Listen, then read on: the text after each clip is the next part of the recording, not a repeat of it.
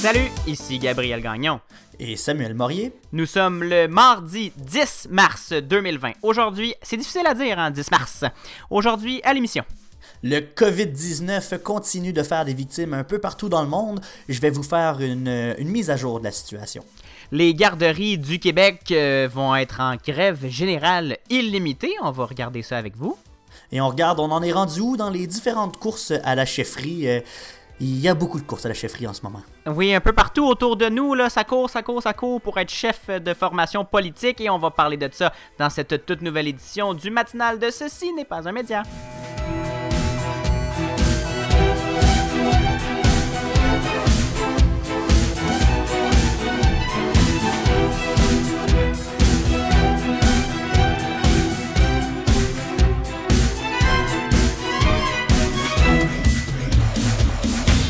Bonjour Samuel, bon 10 mars. Bon 10 mars. C'est oui, c'est vrai que c'est difficile. C'est un peu comme, euh, excuse-moi, comme Charles Patnaud qui avait de la, difficulté à dire euh, le 6 mars. Serge 6, Serge 6. Serge 6. On salue Guy Jodoin. On le salue. D'ailleurs, euh, j'ai pas vu ça, moi, qu'il allait avoir un Galaxy 3 bientôt. Oui, oui, euh, j'ai vu ça effectivement.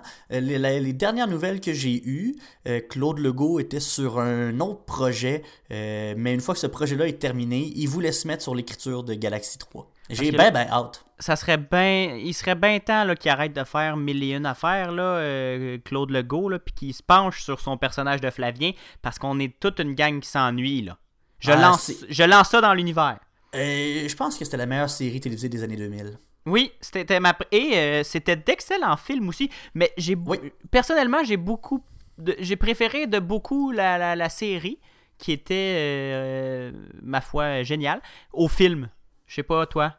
Euh, oui, ben c'est sûr qu'effectivement, je pense que ça n'a aucun rapport avec cette émission-là. On, non. on va arrêter ça après, mais je pense que la série pouvait se permettre plus d'affaires, peut-être plus, plus éclater un peu. Je pense qu'ils sont allés avec un ils ont, ils ont pris un ton un peu différent avec les films. Ils ont gardé un peu l'absurde, puis le, le, déjanté qu'il y avait, mais en étant un peu plus euh, sérieux dans le propos, j'ai l'impression. Ouais, il parlait beaucoup plus de beaucoup plus de ben pas à tort là, mais de, de changement climatique. Il essaie l'introduction du premier film, c'est d'ailleurs ça, la Terre euh, qui se meurt sous les rayons du soleil. Euh, et que là, il y a une partie du dôme qui s'est effondrée, etc. C'était avant-gardiste. Oui, c'était très avant-gardiste. C'était excellent. Mais Samuel te dit, euh, ça n'a vraiment pas rapport avec cette émission-là, mais en même temps, pas.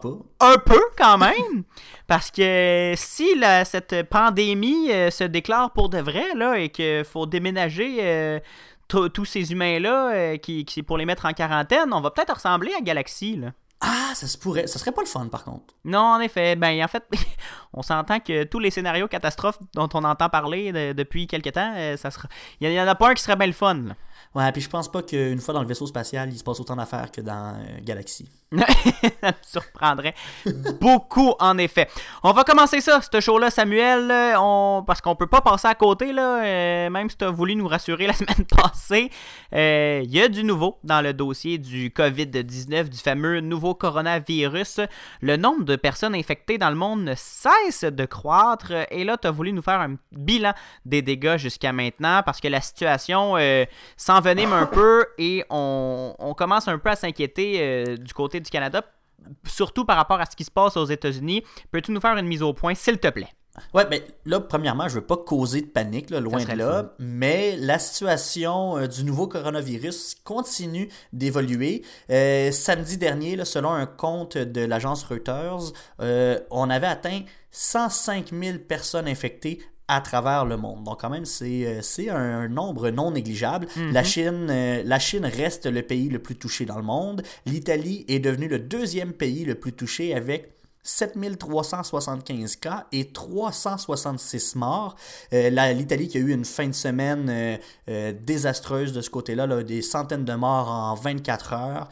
ça a été une, fin de semaine à oublier là, pour l'Italie. C'était pas la plus glorieuse. et le gouvernement qui a dû prendre des, euh, mesures drastiques pour essayer de, ralentir la progression du virus. On se souvient que l'Italie avait fermé les écoles du pays dernièrement, mais on a aussi décidé de fermer d'autres lieux publics comme euh, les bars, les cinémas, les théâtres, euh, les musées, les discothèques. On a aussi mis en quarantaine plus de 15 millions de personnes dans une région qui va de Milan à Venise. C'est une euh, région euh, qui est quand même euh, très, très, très importante au ben, niveau économique pour ben l'Italie, qui est prise avec. qui est incapable de se relever de la crise économique de 2008. Là. elle a eu une croissance, si, si je me souviens bien, de 0% dans la dernière année. Ben, Milan qui est Milan qui est la capitale économique du pays et Venise qui est euh, un attrait touristique, euh, ça attire des touristes, euh, des, de nombreux touristes année après année. Là, on est en quarantaine dans ces régions-là. Le pays est vraiment au ralenti. Et les mesures qui, que le gouvernement a prises en fin de semaine pour limiter la propagation du virus seront maintenues, on dit, jusqu'au 3 avril au moins. Donc, on en a encore pour à peu près un mois en Italie là, à vivre dans ce, ce genre de, de quarantaine-là. Les mhm. autorités italiennes sont aussi en train de conclure une entente pour acheter 22 millions de masques de protection, les masques chirurgicaux qu'on voit, les, gens qui, mhm. les gens qui accourent dans les pharmacies pour aller s'acheter ça. ben, l'Italie est à la recherche de plusieurs millions de ces masques-là. Euh, il y a même, même, si on, même si on dit que c'est pas efficace contre euh, le virus? Ben, c'est pour rassurer la population, j'imagine. Les, les, gens en cherchent. Euh, c'est pas efficace, mais je pense que c'est plus psychologique qu'autre chose. Les gens euh, se sentent en sécurité avec un masque comme celui-là.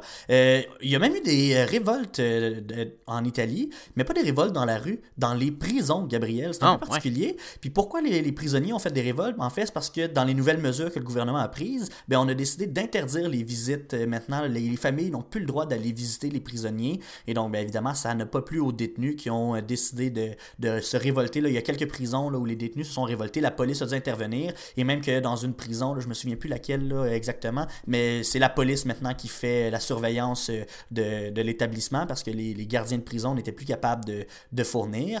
Euh, il y a certains pays qui prennent vraiment au sérieux cette épidémie-là. Ben, je suis pas en train de dire que les autres pays, euh, ils s'en foutent, là, puis, mais il y, a, des pays, c'est vraiment plus qu'ailleurs. je pense à la Russie, par exemple, Gabriel. Les gens qui ne respectent pas les mesures de prévention peuvent risquer jusqu'à 5 ans de prison. Ah, quand même! Fait que, tu sais, si on dit euh, reste chez vous 14 euh, jours euh, pour laisser passer la période d'incubation du virus, là, reste chez vous. Oui. c'est ça, ou tu restes 5 ans dans une cellule. Oh, ouais, c'est ça. Ben, en fait, c'est pas 5 ans, si tu respectes pas ça, c'est pas 5 ans ferme, là, tu y vas là. En fait, les gens qui respectent, qui reviennent des régions touchées par le COVID-19, bon, ça, c'est un peu partout comme ça, ils doivent s'isoler pendant 14 jours. Et si on ne respecte pas ça, ça peut aller d'une amende de 80 000 roubles, ça, c'est à peu près 1566 dollars canadiens. Et le maximum, ben, c'est les 5 ans de prison, là, que, que je vous parlais. Donc, il y a comme un, un, bon écart entre les deux. Si tu décides de ne pas respecter les, conditions, ça peut aller dans, entre ces deux extrêmes-là. Et comment la, comment la Russie va savoir si tu as respecté ou non? En fait, il faut savoir qu'à Moscou, il y a un système de surveillance euh, par caméra qui couvre 95% de la ville. Donc, les autorités sont capables de surveiller les gens et de savoir qui ne respecte pas la quarantaine. Au Canada maintenant, Gabriel. Euh, tu l'as dit, pour l'instant, c'est pas encore euh, la panique tant que ça au Canada. On surveille de près la situation, par exemple, mais mhm. il y a quelques cas qui ont été confirmés euh, et même présumés.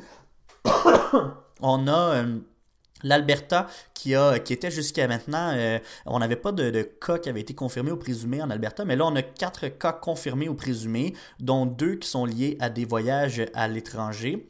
Au Québec, on a un quatrième cas qui est présumé, une dame qui est traitée en Montérégie cette fois-ci. Et donc, au total, on est rendu à, 59 cas au pays. C'est pas. Euh, je pense qu'on peut pas encore parler d'épidémie au pays. Ça reste encore très contrôlé. Les autorités euh, sanitaires ici au pays euh, surveillent de près la situation. Ils prennent en charge les gens qui sont aux prises avec euh, des symptômes. On fait aussi des enquêtes rigoureuses pour trouver les gens euh, qui ont été en contact avec des gens euh, infectés. On a le ministre des Affaires étrangères, M. François-Philippe Champagne, qui a confirmé que le gouvernement allait rapatrier les 237 Canadiens à bord du bateau de croisière Grand Princess, qui est toujours au large de la Californie. Oui, c'est la, même, la même situation que dans le, que le bateau de croisière au Japon. Là. Oui, c'est ça. En fait, là, je vous dis ça, mais au moment où on enregistre l'émission, ce n'est pas encore fait. Je ne sais pas si on va l'avoir, euh, on va avoir rapatrié les Canadiens là, euh, d'ici à ce que l'émission euh, passe sur les ondes. Mais bref, les Canadiens qui sont à bord du Grand Princess devraient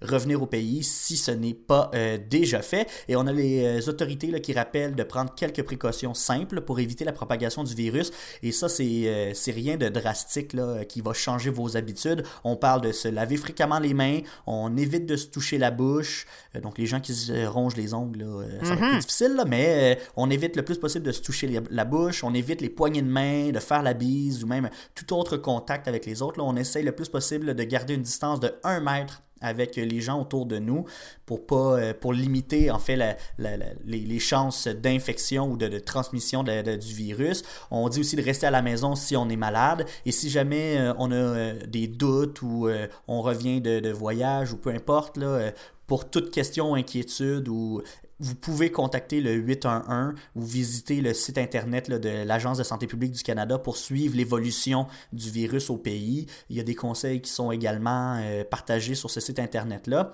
Donc, euh, si jamais vous revenez de voyage, si vous connaissez quelqu'un qui revient de voyage d'une des régions touchées, euh, c'est important de, de vérifier si vous n'êtes pas porteur de ce virus-là. Et les régions touchées, là, ça va, euh, c'est très très large maintenant. Même la France euh, est prise avec euh, plusieurs cas et a interdit d'ailleurs les rassemblements de plus de 1000 personnes.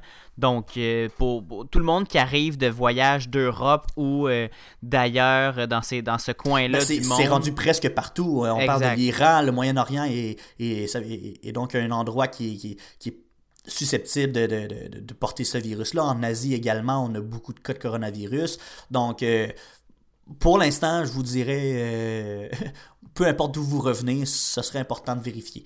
Mais en même, temps, euh, ça, c'est c'est pas non plus, faut pas non plus paniquer avec ça. Euh, pour l'instant, le, système prend bien en charge les gens qui, qui reviennent de voyage, etc. C'est assez rigoureux comme processus. Tu nous parlais des États-Unis qui commençaient à avoir euh, plus de problèmes avec le, le COVID-19, mais effectivement, ça devient de plus en plus gros et il y a beaucoup de monde qui, qui, ont critiqué la gestion de la crise par l'administration Trump. On a surtout critiqué la lenteur de, de réaction. En fait, le vice-président Mike Pence a été nommé coordinateur de la crise le 26 février dernier seulement, mais la crise dure depuis beaucoup plus longtemps. Il a fallu attendre au 26 février pour qu'il y ait vraiment quelqu'un de l'administration qui s'en occupe. On a aussi euh, critiqué la distribution de kits de détection, euh, qui s'est faite très lentement aussi, mais on assure que dès la semaine prochaine, dès, la fin de la semaine prochaine, il va y avoir plus de 4 millions de kits de, détection qui seront disponibles. Les États-Unis ont également fermé les frontières aux gens provenant de Chine. Ça a permis de ralentir la propagation du virus, mais ça a pris un temps avant qu'on commence à faire systématiquement des tests de détection aux gens qui venaient des autres régions euh, touchées. On a aussi beaucoup critiqué le président Donald Trump pour avoir minimisé l'ampleur de la crise. Euh, parmi les déclarations qu'il a faites, euh, il a dit que le virus allait disparaître au mois d'avril parce que ça allait se réchauffer puis que le virus ce genre de virus-là ne survit pas à la chaleur. Ah, d'accord, mais oui. Ben, hein, M. Trump est un homme de science.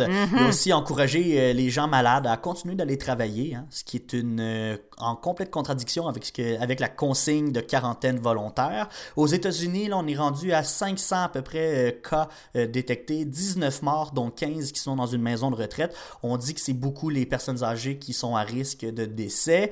on le voit, 15 personnes dans une maison de retraite sur 19 morts, effectivement, les, les statistiques le montrent bien.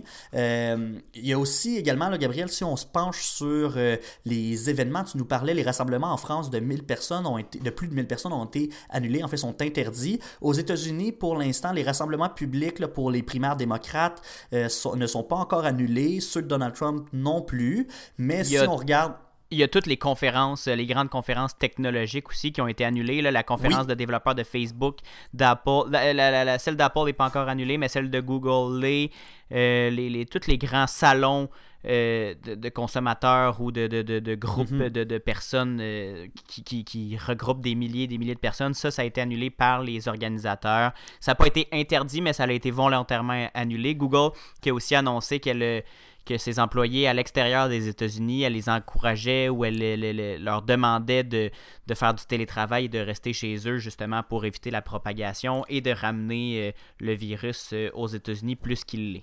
A- effectivement, il y a ces événements-là, mais il y a aussi le sport qui, euh, qui, qui inquiète beaucoup. Euh, en Europe, euh, ce sont les matchs de soccer qui, de plus en plus, en fait, il y a des matchs de soccer, des matchs de hockey qui sont disputés à huis clos. En Italie, il y a encore quelques matchs à huis clos qui sont disputés, mais ça fait pas plaisir à tout le monde. Il y a des joueurs comme Mario Balotelli qui ont exprimé leur colère sur les réseaux sociaux en disant que ça avait pas de bon sens qu'on garde ces matchs-là sur le calendrier, qu'on devrait juste annuler le temps que la crise passe parce qu'on met en danger la santé des joueurs, des arbitres, mais aussi des employés des équipes. On est en train de réfléchir à l'annulation du championnat euh, de la Série A pour le moment en Italie.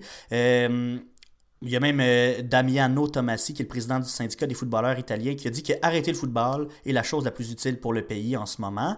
Si on regarde plus près de nous, là, dans la Ligue nationale de hockey, on avait des médias qui avaient rapporté que l'accès aux vestiaires des joueurs avait été interdit aux journalistes, mais dans une conférence de presse, Gary Bettman, qui est le commissaire de la Ligue, il a dit qu'il n'y avait aucune décision officielle de la Ligue, mais que ça restait une option sur la table parce que la LNH est en réflexion en ce moment sur son plan d'action. Il y a certaines équipes déjà qui ont décidé de prendre des décisions de leur propre chef, comme euh, interdire l'accès aux vestiaires, mais pour l'instant, la Ligue n'a pas encore statué. On dit que le vestiaire, c'est un endroit restreint où le risque de contamination est plus élevé que dans une grande salle. Fait c'est pour ça qu'on veut annuler, euh, on veut interdire l'accès. Euh, mais pour le moment, euh, la LNH n'envisage pas encore d'annuler des matchs comme en, Europe. Il y a la NBA aussi au basket qui a dit à ses équipes qu'elle avait jusqu'à aujourd'hui pour établir un plan visant à limiter la quantité de personnel des équipes et des arénas qui interagit avec les joueurs. On a également annoncé qu'il y aurait une possibilité de faire des matchs à huis clos. Euh, si on parle d'événements annulés en tant que tel, il y a le championnat mondial de hockey féminin qui est annulé. C'est un championnat qui était supposé commencer le 31 mars, mais qui aura finalement pas lieu. C'est la deuxième fois qu'on annule le tournoi. La dernière fois, c'était en 2003, euh, pendant la crise du SRAS. Il y a aussi le Grand Prix du Bahreïn qui a été euh, annulé euh, également. Il y a des inquiétudes autour des Jeux olympiques de Tokyo. Il n'y a pas encore de décision, euh, mais il y a plusieurs événements de qualification qui ont été annulés ou délocalisés. Le comité international olympique devrait se rassembler aujourd'hui et demain pour euh, rassurer la communauté sportive. La priorité, c'est trouver une façon d'assurer le processus de qualification, mais il y a de plus en plus de rumeurs sur l'annulation des Jeux. Mais les Jeux, c'est encore dans longtemps. C'est cet été. Peut-être que la crise va se calmer. C'est pour ça qu'on est encore euh, sous. euh, la priorité, c'est encore le processus de qualification. On veut essayer de garder ça en vie pour permettre aux Jeux olympiques d'avoir lieu cet été. Merci Samuel pour ce tour d'horizon et cette mise à jour sur le coronavirus, une situation qui évolue euh, presque d'heure en heure, et surtout de jour en jour. Merci Samuel. On va faire une courte pause de deux minutes pour les auditeurs de la radio à Sherbrooke au CFAC 88.3 FM et de 30 secondes pour les auditeurs du balado. Au retour, on parle des garderies en milieu familial qui vont peut-être déclarer la grève. À tout de suite. Vous écoutez le matinal de Ceci n'est pas un média. En ondes du lundi au jeudi dès 7h en balado. et de 9h au CFAC 88.3 FM à Sherbrooke. Abonnez-vous au balado sur Apple Podcast, Spotify, Google Podcast et sur la plateforme Anchor pour ne rien manquer. On se rejoint aussi sur Facebook au facebook.com CNPUM et sur Instagram CNPUM baramba balado. De retour au matinal de Ce n'est pas un média avec Samuel Morier et Gabriel Gagnon. Samuel, les garderies en milieu familial ne sont, ne sont pas contentes. Les propriétaires ne sont pas euh, très heureuses. Je dis heureuses parce que c'est en majorité des femmes, bien sûr. Euh, et le- là, c'est en fait, ça résume un peu la, longue histoire euh, de, je pense pas vraiment d'amour entre la CAQ et le milieu de l'éducation et le milieu de soins pour les enfants. Qu'est-ce qui se passe euh, avec nos garderies? Ben, effectivement, on le sait, hein, depuis un bon moment maintenant, la CAQ et le milieu scolaire, c'est pas une grande histoire d'amour, c'est pas, euh, pas facile, facile. Et euh, pendant qu'on parlait des professeurs qui étaient euh, pas trop contents avec leur première proposition de convention collective, c'est autour des garderies en milieu familial de montrer leur mécontentement face aux actions du gouvernement. Donc, dès avril, Gabriel, les 10 000 responsables de services de garde en milieu familial qui sont syndiqués auprès de la CSQ seraient en grève générale illimitée. Cette décision-là a été votée dimanche dernier et approuvé à un énorme taux de 97,5% des membres. Ça, Gabriel, ça veut dire que s'il n'y a pas d'entente entre le gouvernement et les syndicats, c'est 60 000 familles qui seront touchées à travers le Québec. Au palais. Ouais, c'est, quand même intense, hein? 60 euh, 000 familles. Mais c'est ça maintenant l'affaire. Selon les, les, les syndicat, la rémunération est le premier point qui est la source des conflits dans les négociations entre la FIPEC-CSQ, qui, est le syndicat, et le ministère de la Famille. Mm-hmm. Euh, c'est quand même euh, intense, cette chicane-là. C'est quoi les revendications? Ben, ce qu'il faut savoir, c'est que euh, les responsables de services éducatifs, ils ne sont pas rémunérés à l'heure ou à l'année comme les enseignants, euh, la plupart euh, ou la plupart des autres métiers. Elles touchent plutôt une subvention du ministère pour dispenser le service à leur domicile. Ils ont fait un estimé et la FIPEC a conclu que les travailleurs touchent à un salaire équivalent à 12,42 dollars de l'heure. Leur but est d'avoir un équivalent de 16,75 dollars de l'heure. Et en plus du salaire, le syndicat demande aussi une reconnaissance au même titre que les intervenantes en CPE et la possibilité d'accueillir plus d'un enfant ayant des besoins particuliers, entre autres. Mais malgré l'entente de grève générale illimitée euh, dès avril, le syndicat rassure la population en disant que leur but n'est pas de bloquer le service, mais de seulement mettre pression sur le gouvernement. Donc, dans le fond, elles veulent trouver un terrain d'entente avant avril. Dans, le fond, c'est plus un moyen de pression et une façon de montrer leur conviction et leur détermination, si je comprends bien. Oui, on, peut, on peut effectivement euh, dire ça. C'est vraiment plus euh, un peu une ben, c'est une menace un peu là. Si on trouve pas d'entente d'ici là, ben c'est on part en grève. Mais chose certaine, c'est que la CAC a vraiment en a vraiment plein leur assiette avec ces revendications là. Les profs, maintenant les éducatrices en service de euh, service de garderie, bien hâte de voir euh, ce qu'ils vont faire avec tout ça. On sait que le gouvernement est en grande période de négociation en ce moment. Fait que ça va brasser. Il y a plusieurs dossiers dans le, sur la, poêlonne du euh, président du Conseil du Trésor. J'ai bien hâte de voir comment il va réussir à s'entendre avec toutes euh, les, toutes les, les, différents euh, corps de métier, tous les différents corps de métier du gouvernement du Québec. Là, on le sait que ont promis, le gouvernement a promis beaucoup d'argent pour le, secteur de l'éducation et de la santé, qu'on veut faire un gros réinvestissement dans les êtres humains et non dans la structure de, ces systèmes-là. On veut, on veut investir dans les gens pour mieux les rémunérer et qu'ils bénéficient de meilleures conditions de travail.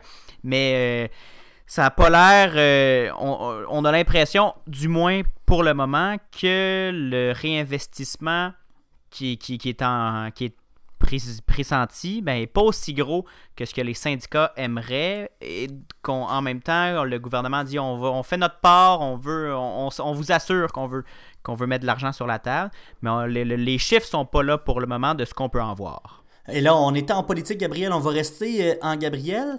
Euh, euh, oh, pas en Gabriel, on va rester en politique, mon Dieu. mais semble que on va parler de, de, la course à la chefferie. parce que on répète souvent que la politique, c'est enlevant et que ça joue rude. Mais j'ai comme un doute en regardant les différentes courses à la chefferie autour de nous. Parce que, on va se le dire, c'est un peu plate. Oui. si tu veux mon avis, Samuel, euh, je crois là, personnellement que le tsunami caquiste fait pas mal peur aux députés d'opposition et qu'il n'y en a pas un, du moins euh, qu'il n'y en a pas un qui est très euh, verbomoteur, qui veut être un chef de transition. Il n'y a personne qui veut conduire une formation politique vers une défaite qui s'annonce quasi assuré selon les chiffres actuels, tellement la CAQ est populaire, euh, même deux ans après son arrivée au pouvoir. La lune de miel entre les Québécois et la coalition Avenir Québec n'est pas terminée. On assiste donc à des courses euh, toujours aussi moribondes qu'aux dernières mises à jour, Samuel. Là, tu me parles de course moribonde. Celle des libéraux ontariens, c'est terminé en fin de semaine. On a enfin un chef pour faire face à Doug Ford aux prochaines élections. On sait que le Parti libéral était bien populaire, même sans chef. Oui, c'est ça. Euh, là, c'est maintenant ils ont un chef pour pour diriger ce bateau-là. Il s'appelle Stephen Del Duca. C'est un ancien ministre dans le gouvernement de Kathleen Wynne. Il y avait plus plus d'appui et de ressources que ses cinq adversaires combinés et il est maintenant élu chef du Parti libéral de l'Ontario sans grande surprise. Del Duca a prouvé qu'il pouvait rassembler les troupes libérales, mais le successeur de Wynne est loin d'une victoire aux prochaines provinciales pour le moment là, parce qu'on sait que le Parti libéral était quand même euh, euh, populaire malgré son absence de chef.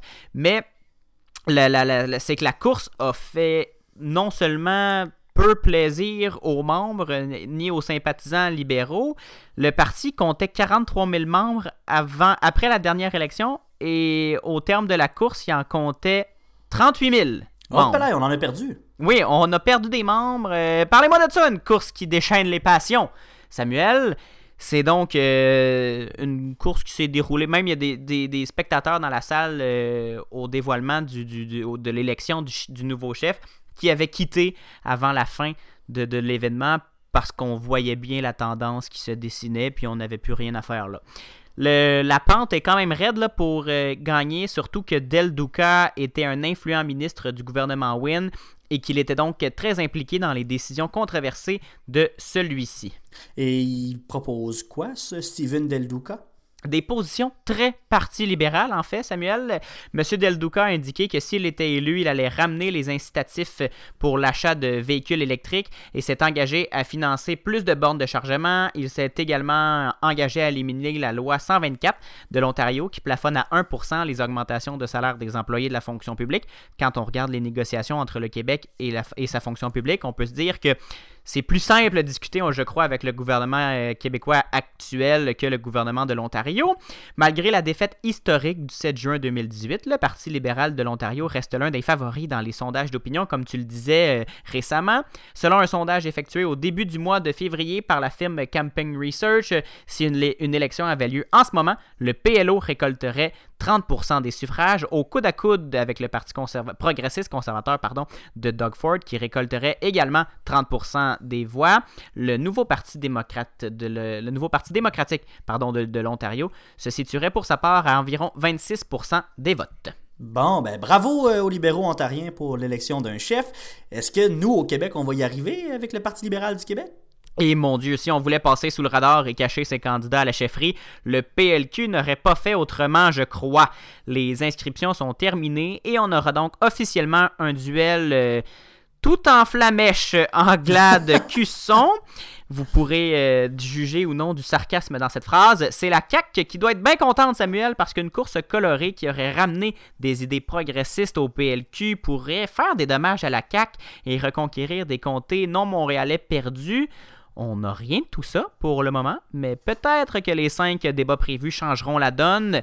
Du côté du clan Cusson, on tente d'ailleurs de dépeindre Anglade comme une caquiste light, elle qui a été présidente de la formation de François Legault.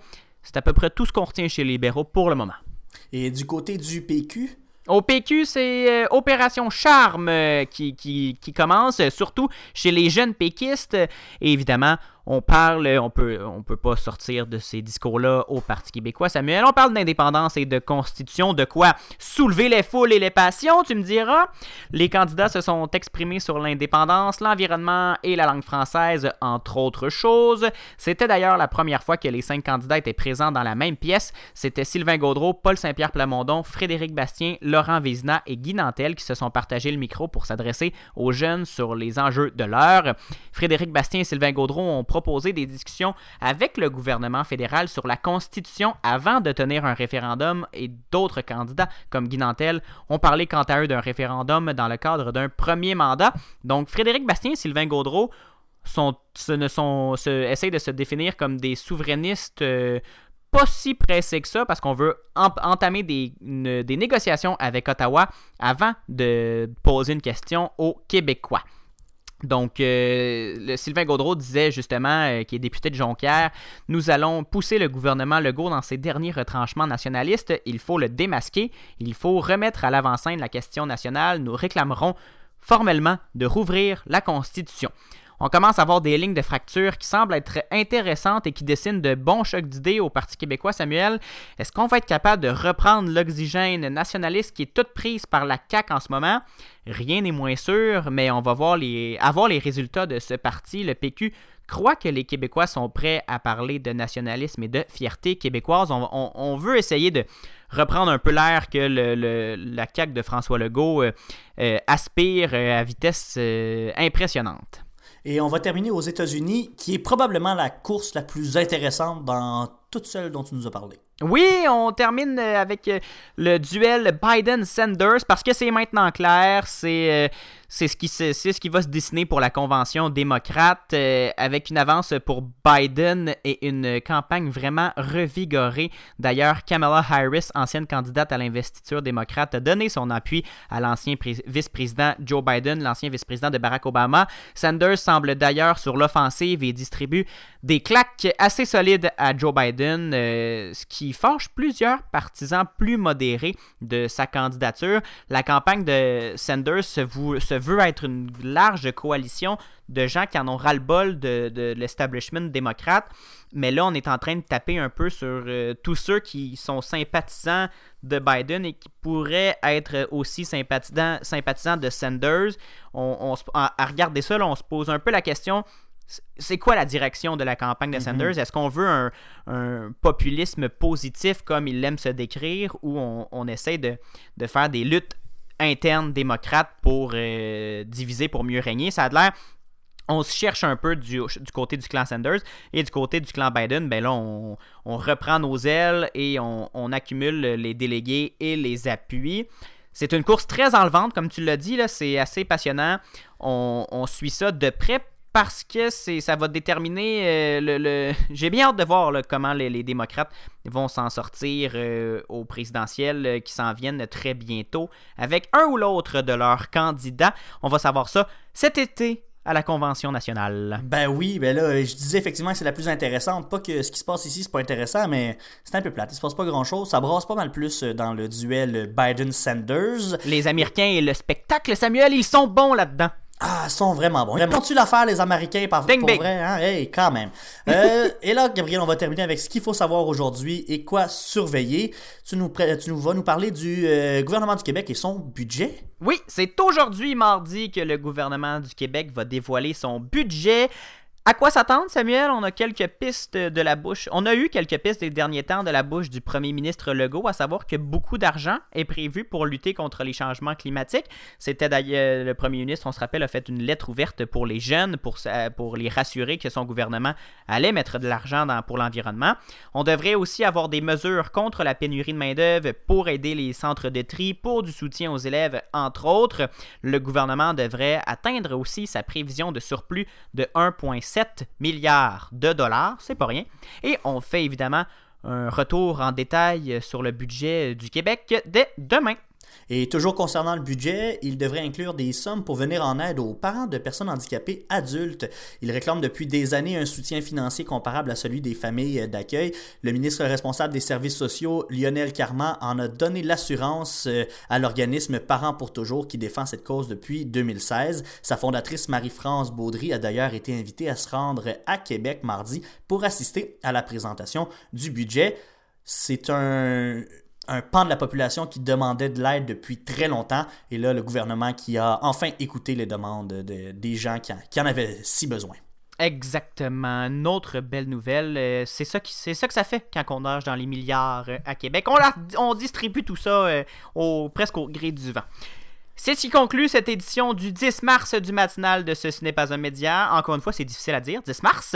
Merci Samuel. On se reparle ben, demain mercredi. Ben oui, certainement. Merci Gabriel. Merci à Sacha Coyot-Lemire qui nous aide à la recherche. Et on se retrouve effectivement demain, 7h en balado, 9h à Sherbrooke si vous nous écoutez à CFAC 88.3. Merci Samuel. En attendant, suivez-nous sur la page Facebook de Ce, n'est pas un média et au CNPUM Baramba Balado sur Twitter et Instagram. Bien sûr, notre site web, ce n'est pas un média.com. À demain. À demain.